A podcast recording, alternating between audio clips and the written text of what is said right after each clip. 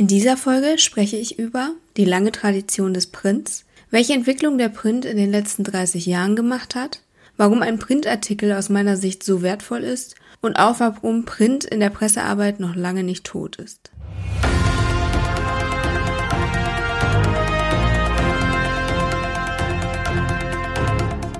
Mediathek, der Podcast rund um Medien, PR und Online-Businesses.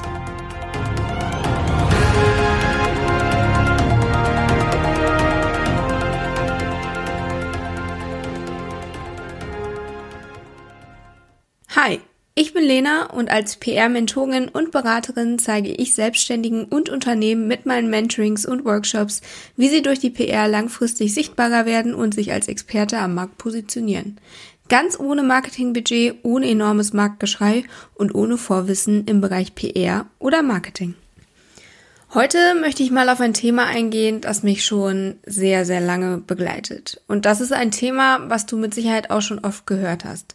Es geht nämlich um die Aussage, dass der Print tot sei. Das ist eine Aussage, die es schon so super lange gibt, ähm, dass ich das schon wirklich als Kind gehört habe. Da wurde damals schon immer gesagt, na ja, also Print ist tot und ähm, das ist nicht die neue Form oder eine, eine Form, auf die man noch bauen sollte, ähm, sondern dass halt andere Formate das Ganze überholen. Das ist auch irgendwie ganz klar, denn ich bin in der Generation groß geworden, in der alles digital wurde.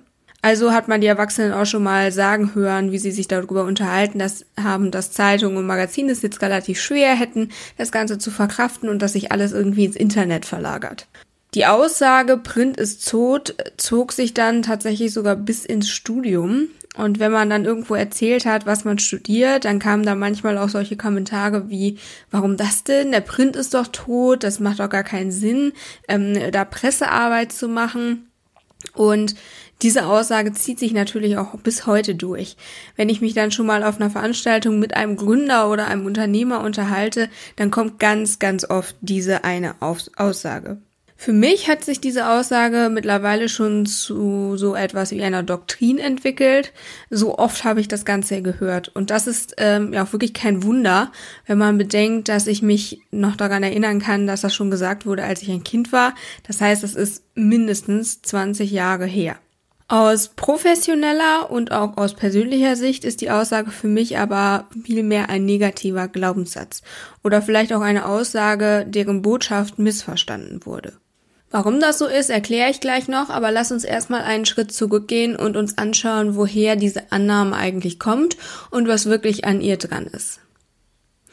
Woher die Aussage kommt, habe ich gerade eigentlich schon mal ganz kurz angerissen. Denn der Print, der lange Zeit eine der wichtigsten Informationsquellen überhaupt war, ist so ein bisschen verdrängt worden von der Digitalisierung.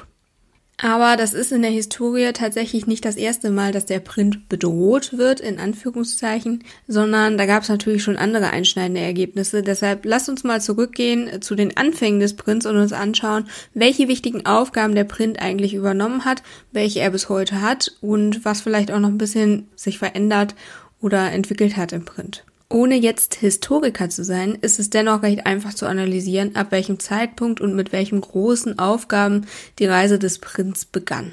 Wovon ich spreche, dürfte den meisten klar sein, nämlich von der Erfindung des Buchdrucks. Vorher konnte man Geschriebenes lediglich handschriftlich kopieren, was ein riesiger Aufwand war, dadurch natürlich auch unheimlich teuer und das setzte natürlich auch voraus, dass man lesen und schreiben konnte, damit man überhaupt eine Kopie anfertigen konnte. Am häufigsten wurden Schriftstücke vor Erfindung des Drucks in Klostern halt handschriftlich vervielfältigt, denn dort konnten die Menschen, also die Mönche oder die Nonnen natürlich schreiben und lesen und hatten auch die Zeit beziehungsweise auch die Mittel, überhaupt solche Bücher oder Schriften zu vervielfältigen.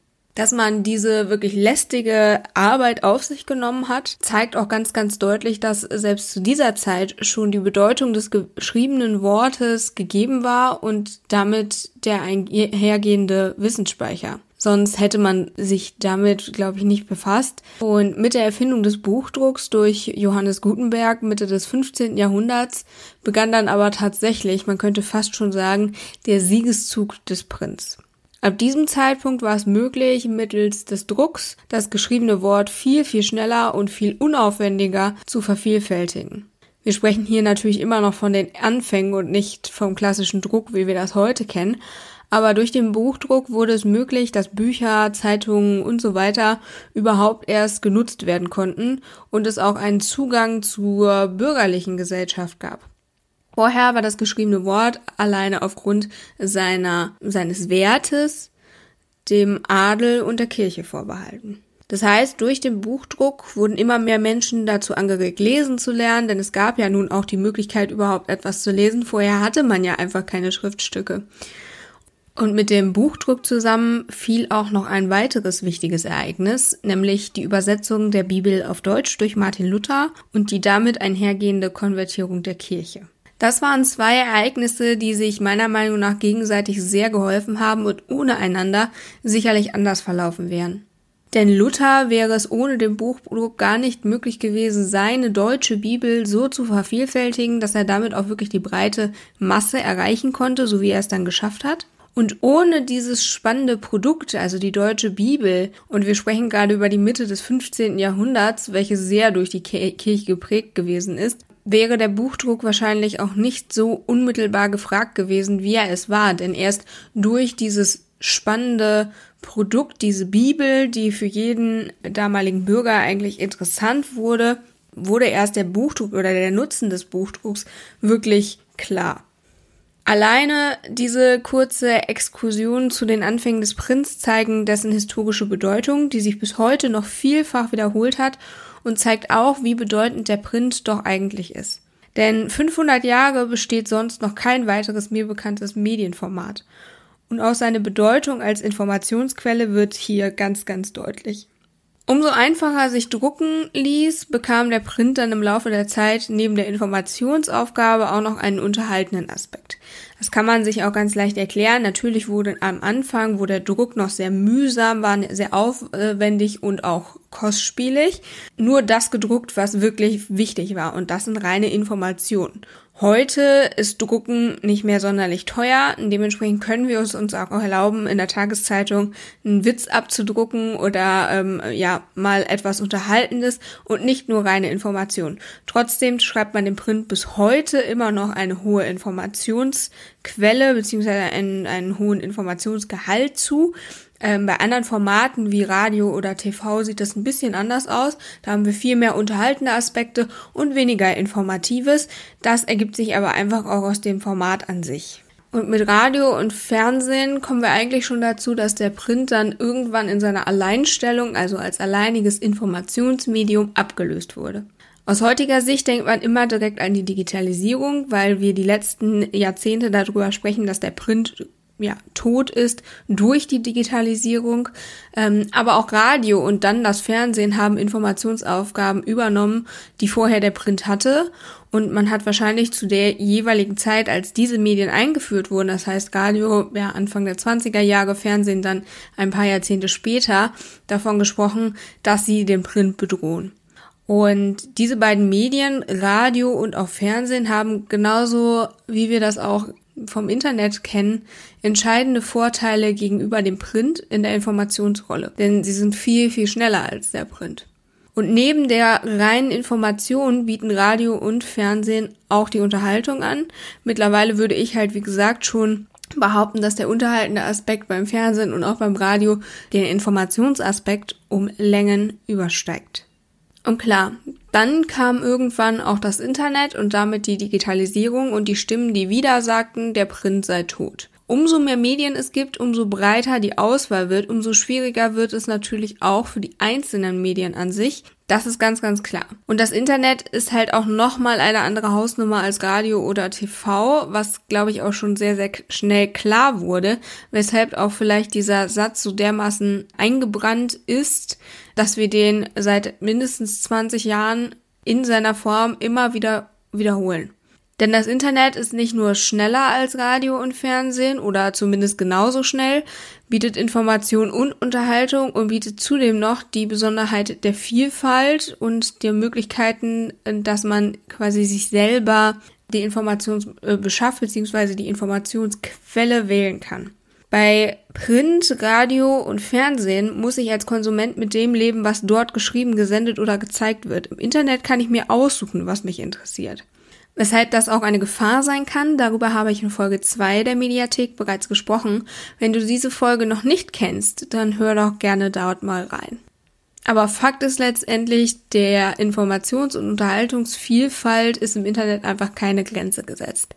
Und jeder, der sagt, dass das dem Print keine Konkurrenz macht, hat wirklich keine Ahnung. Und das natürlich das Internet mit seiner Vielfalt, mit seiner Schnelligkeit, mit seiner Informations- und Unterhaltungsvielfalt dem Print enorm zusetzt, das kann man auch zweifelsohne an den Zahlen ablesen. Springen wir einmal ins Jahr 1990. Damals war die Digitalisierung zwar schon im Untergrund am Brodeln, aber für die breite Masse noch nicht so wirklich erkennbar. Print boomte, vor allem Fernsehzeitschriften waren damals noch ein Highlight der Industrie und ich war tatsächlich noch gar nicht geboren. Seitdem sind schlappe 30 Jahre ins Land gegangen. Vieles hat sich verändert und das zeigt sich auch im Print ganz deutlich. Fernsehzeitungen sind tatsächlich eher ein Relikt, was wohl hauptsächlich nur noch von der älteren Generation, die immer noch das lineare Fernsehen nutzen, also ohne Netflix und Co. auskommen und ein Produkt, welches noch mehr in Vergessenheit geraten ist und mir tatsächlich auch nur noch durch die Recherche zu dieser Folge aufgefallen ist, sind Telefonbücher. Im ersten Quartal 1990 wird eine verbreitete Auflage von rund 23,5 Millionen Telefonbüchern angegeben. Irre, oder? Heute hat man eigentlich gar keine Telefonbücher mehr. Nun aber zurück zu den klassischen Printmedien, wie wir sie auch heute noch kennen. 1990 gab es eine Gesamtauflage von Zeitungen in Höhe von 27 Millionen Exemplaren. 2020 hingegen sind es nur noch 12,5 Millionen. Auch bei einzelnen Tageszeitungen und Zeitschriften lässt sich diese negative Entwicklung der Auflagenzahlen erkennen. 1990 gab es unter den Kioskzeitschriften alleine 17 Medien mit einer Auflage, die höher als eine Million war und damit alleine eine höhere Auflage hat als die Gesamtauflage, die es heute gibt. Das heißt, wir hatten 17 Medien, die alleine 17 Millionen Exemplare ausgemacht haben. Heute haben wir eine Gesamtauflage von 12,5 Millionen mit allen Printtiteln, die wir am Kiosk kaufen können. 2010 waren es keine 17 mehr, sondern nur noch 10. Das heißt, sieben äh, Titel sind unter die Millionengrenze gerutscht. Heute haben wir tatsächlich nur noch eine einzige Printausgabe, deren Auflage über einer Million liegt und das ist die Bild. Aber auch wenn wir da mal vergleichen, die Auflage der Bild 1990 lag bei rund 4 Millionen Exemplaren, das heißt rund viermal so hoch wie heute. Einige der Top-Printmedien der 1990er gibt's heute gar nicht mehr, beispielsweise die Neue Revue, die 1990 noch eine Auflage von knapp einer Million hatte. Andere haben sich aber gehalten, aber dennoch ziemlich viel eingebüßt. So hatte zum Beispiel die Vogue 1990 eine Druckauflage von 165.000 Exemplaren. Heute sind wir bei rund 77.000. Damit gehört die Vogue aber ebenso wie der Stern zu den eher noch leichten Verlierern. Die Frankfurter Allgemeine hatte 1990 eine Auflage von rund 500.000 Exemplaren. Heute sind es noch 183.000 und damit gehört sie heute immer noch zu einer der größten Tageszeitungen Deutschlands. Diese Beispiele zeigen ganz, ganz deutlich, dass sich die Welt der Printmedien in den letzten 30 Jahren stark verändert hat. Den Print anhand der Auflagenzahlen totzusagen wäre aber ein wenig zu kurz gedacht. Denn trotz rückläufiger Auflagezahlen lässt sich ein deutlicher Trend zu Neuerscheinungen erkennen. Und das ist eine Entwicklung, die uns deutlich zeigt, dass es sich trotzdem immer noch lohnt, obwohl der Markt auch immer kleiner wird, an den Print zu denken. Es hat sich in den letzten Jahren deutlich gezeigt, dass im Bereich der Tagespresse tatsächlich vieles digitalisiert werden musste und auch immer noch digitalisiert werden muss. Alleine, wenn man daran denkt, dass noch nicht so wirklich ein richtiges Bezahlmodell für Online-Tageszeitschriften und Zeitungen gefunden wurde, das lässt schon erkennen, dass man hier noch einiges zu tun hat. Das Internet mit seiner Schnelligkeit bedeutet aber auch Stress und das merken immer mehr Menschen. Und hier spielt der Print dann wieder seine für mich momentan größte Stärke aus. Nach allem, was die Digitalisierung dem Print genommen hat, ist der Print für uns heute fast gleichwertig wie ein gutes Buch. Er hat eine ganz andere Qualität als ein Online-Artikel, begleitet uns in Phasen der Ruhe. Und wenn wir uns einem Printerzeugnis widmen, dann hat das eine ganz andere Intensität als bei einem daherfliegenden Internetartikel. Und das ist für mich ein ganz entscheidender Faktor, den wir auch in der Pressearbeit nicht vergessen dürfen. Printartikel oder Erwähnungen in Printmedien sind qualitativ hochwertig und äußerst nützlich. Werden sie konsumiert, hat das eine ganz, ganz andere Qualität als bei einem Online-Artikel. Printmedien haben sich von etwas Alltäglichen zu etwas Besonderem gewandelt, was man sich ab und an mal gönnt. Und damit wird der Print auch noch ganz, ganz lange Zeit am Leben bleiben. Wenn du also Pressearbeit machen möchtest, dann sollte dir bewusst sein, dass Print immer noch eine wichtige Stellung innehat, die du, auch wenn du ein Online-Unternehmen bist, nicht unterschätzen solltest. Als Fazit aus dieser Folge möchte ich nochmal kurz zusammenfassen, was ich hoffe, dass du mitgenommen hast aus dieser Folge. Zum einen hat Print wirklich eine super lange Geschichte und Tradition. In den letzten Jahren hat Print in den Auflagen erheblich eingebüßt. Dafür gibt es immer mehr Neuerscheinungen. Print ist noch lange nicht tot und hat entscheidende Vorteile hinsichtlich der Intensität des Konsums und innerhalb der Pressearbeit ist der Printbereich nicht zu unterschätzen und sollte immer von dir betrachtet werden, egal in welcher Branche, ob du lokal oder online tätig bist. In der nächsten Folge der Mediathek dreht sich alles um das Thema Pressearbeit für Selbstständige. Wenn dir diese Folge der Mediathek gefallen hat, dann lass mir gerne eine Bewertung bei iTunes da und hör in der nächsten Folge doch wieder rein.